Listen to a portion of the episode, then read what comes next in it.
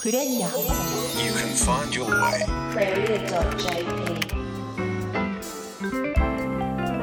クレリア仕事人にドラマあり。こんばんは小坂誠です。この番組は仕事人にドラマありをコンセプトに地元福岡を支える元気企業の仕事人をお迎えし起業のきっかけや成功失敗談を伺い仕事のドラマに迫っていきます。さて今夜のクレリア仕事人にドラマありいつもとはちょっと違う感じの番組内容でお送りしていきます。なんとサブタイトルがついているんですよ。クレトーク僕たち採用担当者です。今夜はですね企業の採用担当者の方3名お招きしましてリアルな現場のお話であったりこういろんな試験面接の時にどういったところを実際見ているのかそういったアドバイスコツなんかも聞いていきたいと思います。特に就職活動中という学生の皆さん今夜の番組聞き逃せない内容となってますよ。それではクレリア仕事人にドラマあり今週もお付き合いください。クレリア。この番組は一般社団法人福岡中小企業経営者協会の提供でお送りします。Cross FM クレリア仕事人にドラマあり。スペシャルバージョンの今夜はですね力強い助っ人をお呼びしました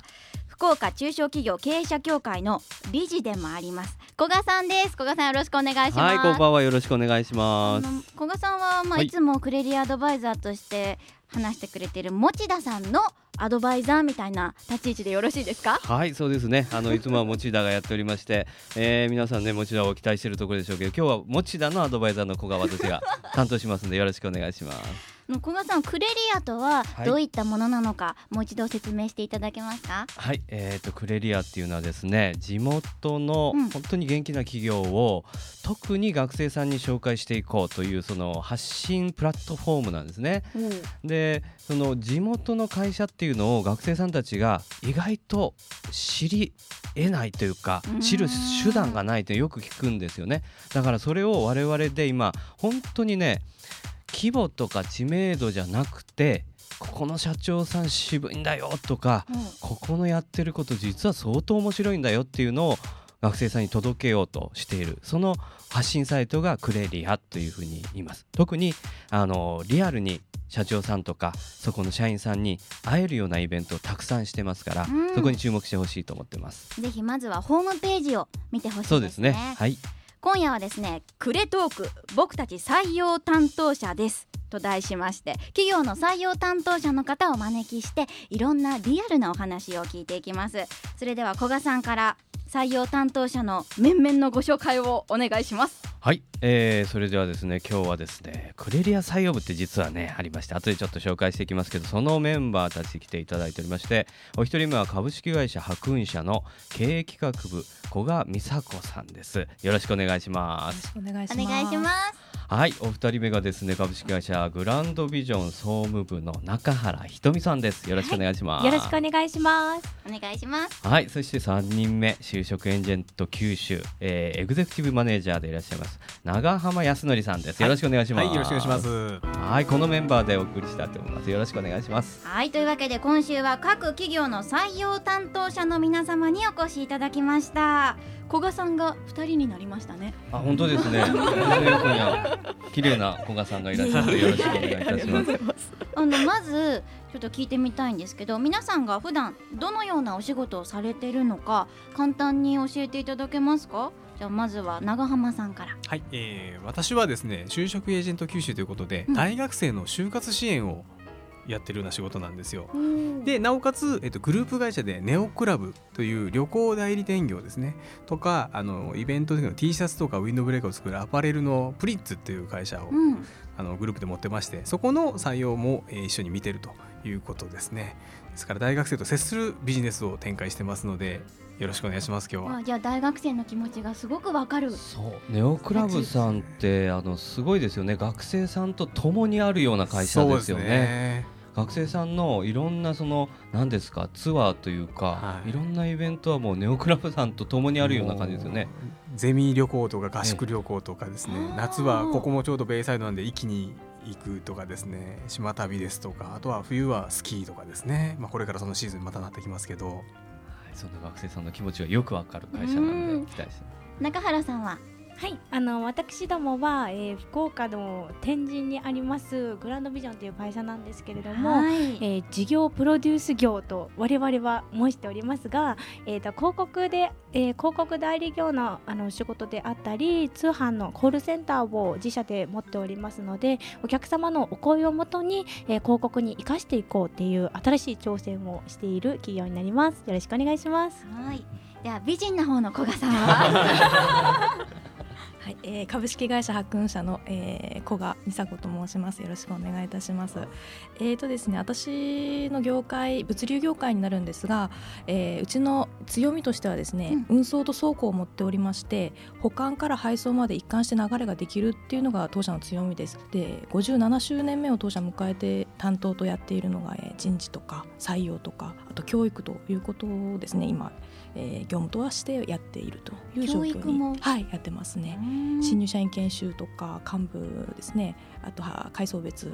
職能別といったさまざまな教育までやっているという業務をさせていただいてます。はい。じゃああの普段はそれぞれのお仕事をしながら人事とか採用に関わる作業もされてるっていうことですよね。はい。なんでも先ほどもちょっとちらっと聞こえてきましたがクレリア採用部っていうものがあるんですよね古賀さん。そうなんですよあのこのクレリアにですね協力いただいている企業様の中でいわゆる採用のコミュニティなんですけどね採用を担当している方々のだからお互いに学生を取ろうとするときに、はい。えー合同説明会をやったとかいろんなことやりますけどあれうまくいったとかこの前学来た学生どうだったとかいうのを実はリアルに話をしていてまあ学生からすると怖いかもしれないけどもうねいや最悪だったこの前の豪雪やる気がなくてさなんていう話もあったりなかったり、えー そんなあのコミュニティがありましてそこのメンバーがちょっと今日集まってくる。なるほど。あの中原さんはどれぐらい入られて経つんですか？入って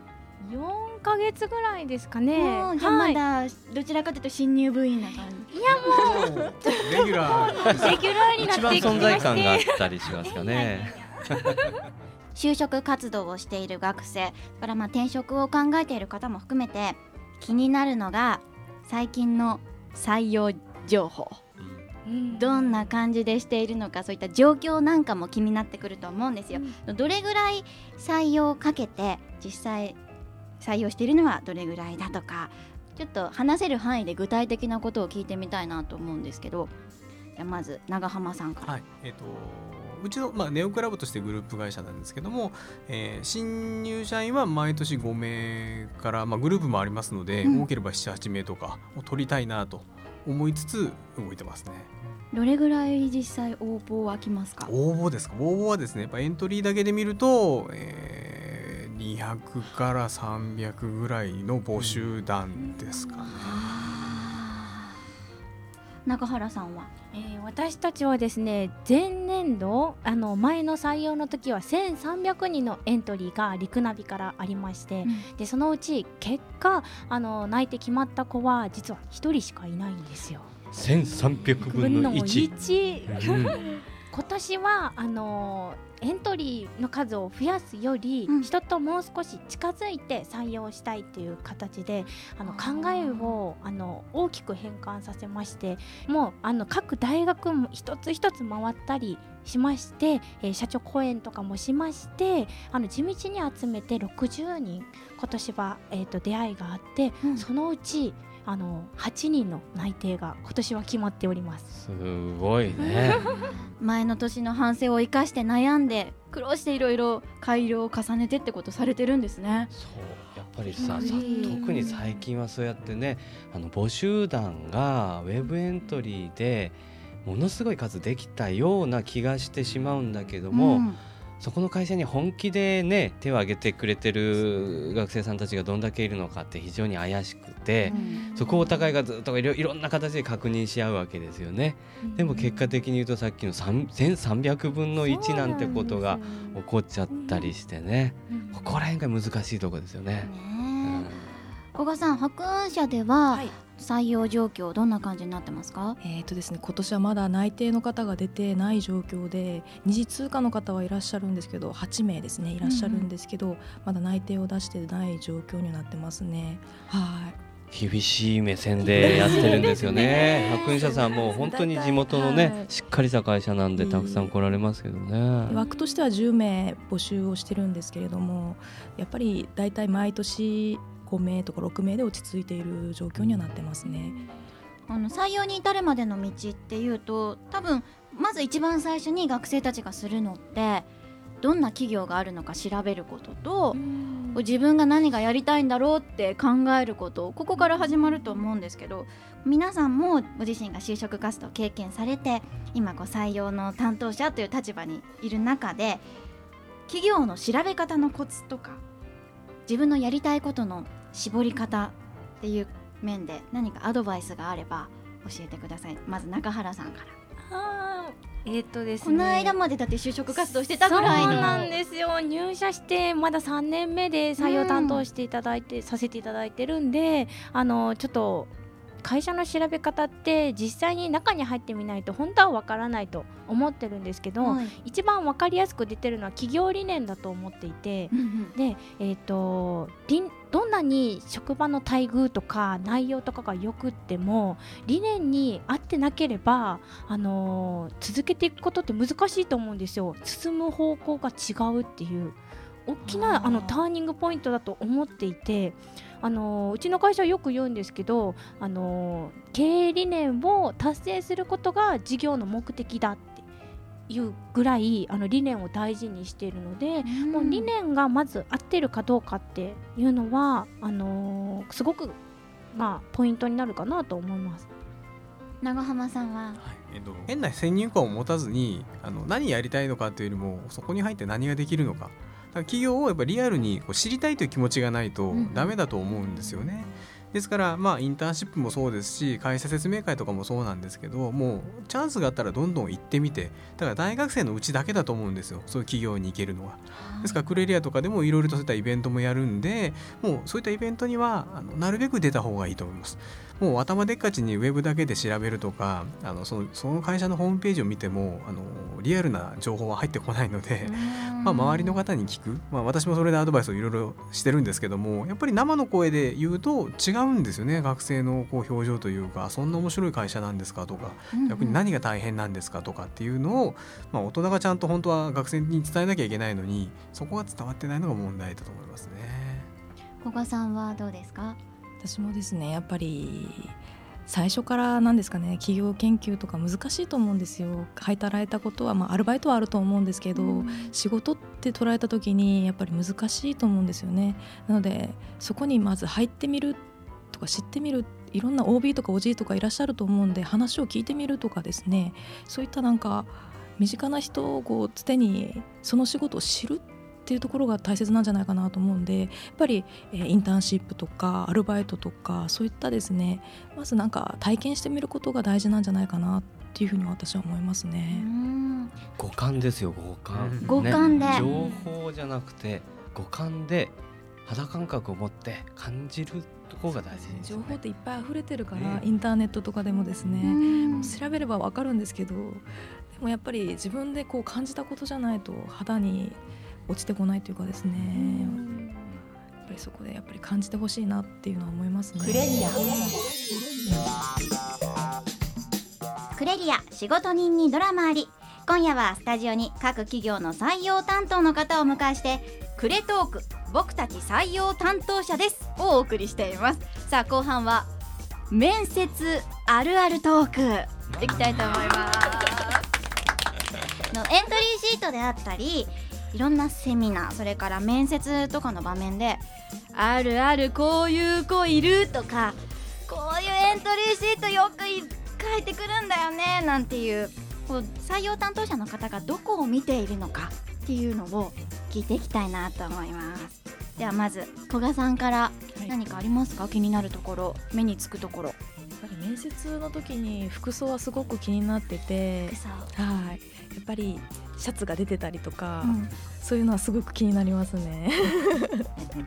試験の時とかも足のなんですかね置き場っていうのも気にしてて私ですね。置き場？はい。うん。足を組んでたりとか第一印象がすごく大事だと思うので、はい。そういうところを重視して私は見てますね。じゃあ長浜さんはいかがですか？どういったところ？そうですね、うん。あのー自分はどちらかというとあの髪型とかが気になるんですよね。あの結構男の子の方が逆にあの中途半端に伸びてたりとかおしおしゃれしてるのはおしゃれしてるで全然いいんですけど、うん。もうちょっとちゃんと綺麗よっていうような方が多かったりとかですね。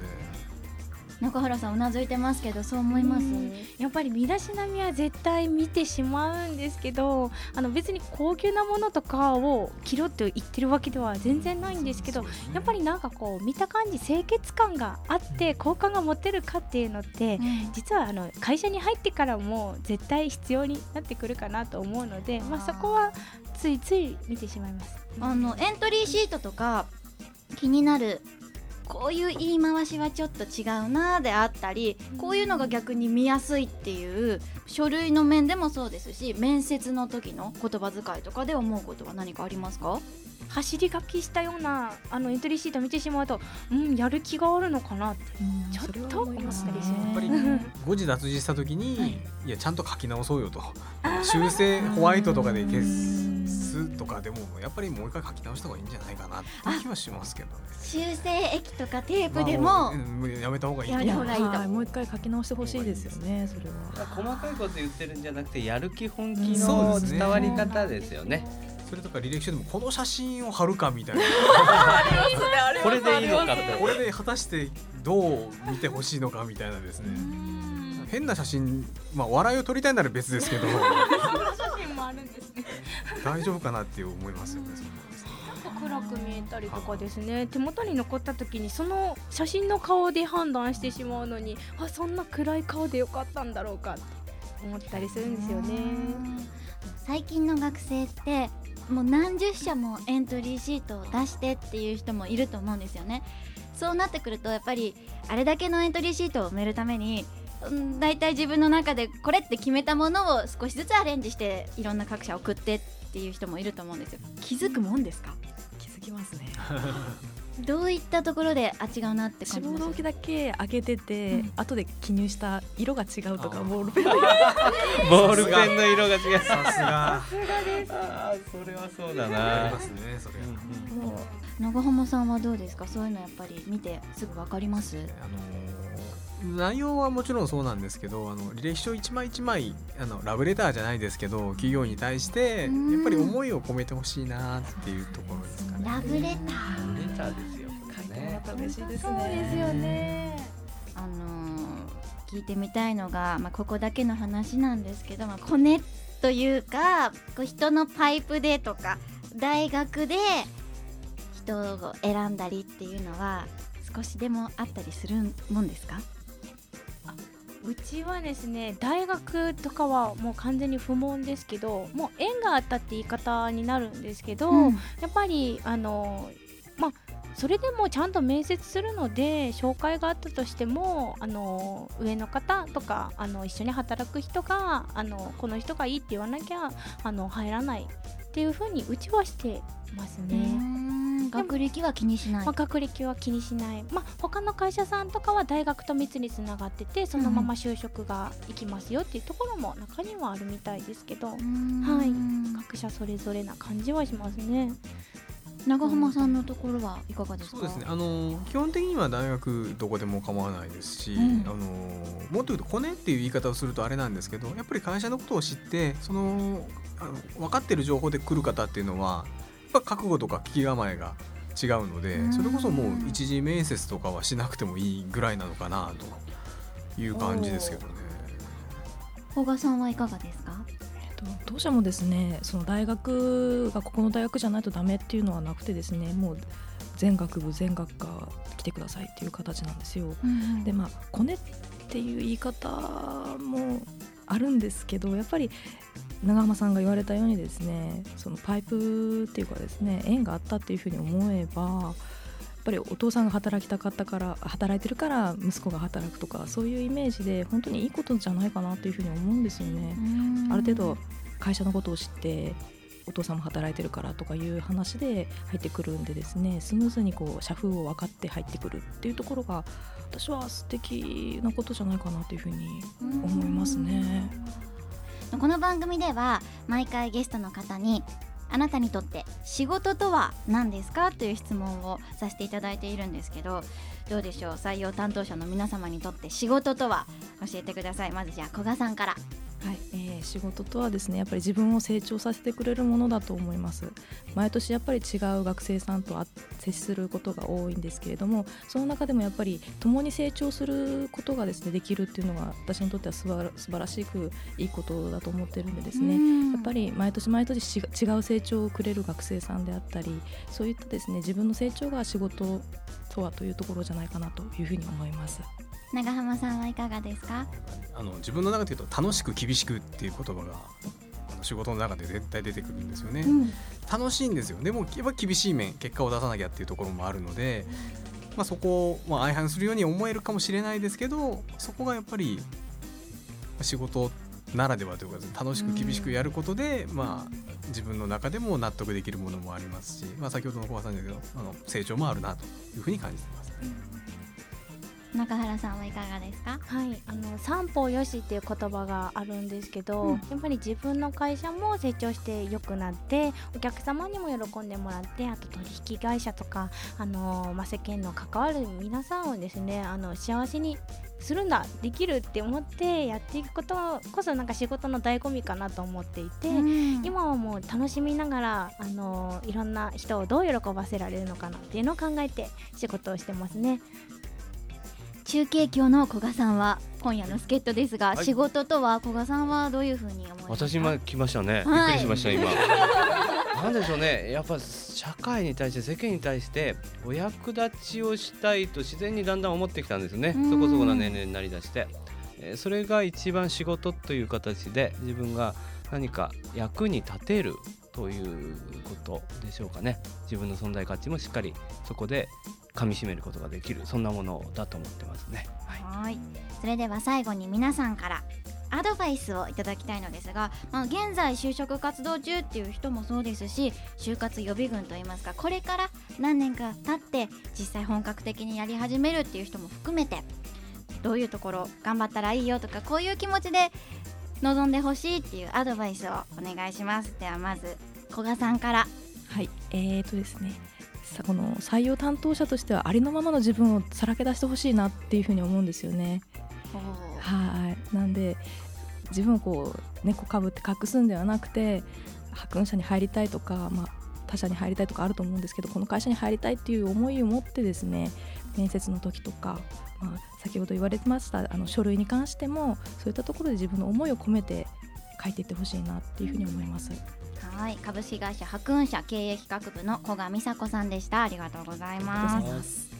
長浜さんはアドバイスお願いします,、そうですね。私今でもだから就職支援ということで大学生ともうほぼ毎日のようにやってるんですけどあの自己 PR とかですね自己分析とか自分のことを言いたがる学生さんは多いんですけど、うん。結局そこはまあある程度一回聞けば分かるので自己 PR はもういいとあのまあ普通に喋れないとダメなんですけど、はいそれよりもさっき言った志望動機ですもうラブレターさっき言いましたけどなんで入りたいんだとか入った後こんなことしたいんだって思いを言っていただかないと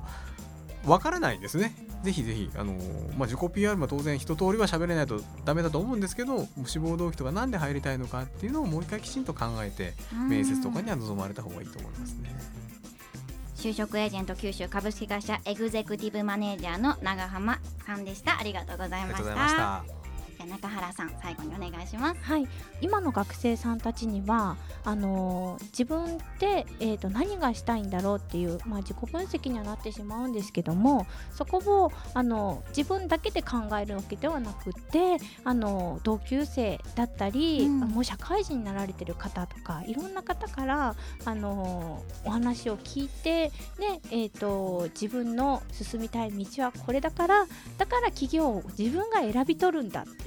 気持ちであの向かってきてほしいなって思ってます。はい株式会社グランドビジョン総務部の中原ひとみさんでした。ありがとうございました。今夜のクレリア仕事人にドラマありクレトーク僕たち採用担当者ですと題して各企業の採用担当者の皆さんにお話を伺いました。皆さんありがとうございました。ありがとうございました。いやー古賀さんまだまだお話聞きたかったですね時間が全然ね足りない感じですね。うんうん言ってたようにその結局本気だかどうかってことを見てるわけでね。うんその実際のその細かいその姿がどうだってことじゃ多分ないんだよね。本気度チェックですよねう。ん今夜は福岡中小企業経営者協会理事の古賀さん助っ人にお招きしました古賀さんもどうもありがとうございまはい、した、ありがとうございました。今週のクレリア仕事人にドラマありいかがでしたか？この番組は毎週福岡の元気企業の仕事人を迎えて仕事のドラマに迫っていく30分。番組ではラジオの前のあなたからの働き方生き方に関するメッセージもお待ちしています。アドレスはクレリアアットマーククロス FM.co.jp クレリアのスペルは CREREA アットマーククロス FM.co.jp です。仕事人のお話はポッドキャストで配信も行っています。クロス FM のホームページにアクセスしてポッドキャストをクリックしてください。学生代表小坂誠がお送りしました。エンディングテーマは福岡を拠点に活動する3人組。チキンナゲッツで怒りをあげろ。来週も木曜夜11時。クロス FM にチューニングしてくださいね。それではおやすみなさいこの番組は一般社団法人福岡中小企業経営者協会の提供でお送りしました。ゴミ箱に捨てられた教科書にもなれやしない Oh yeah yeah Oh yeah yeah yeah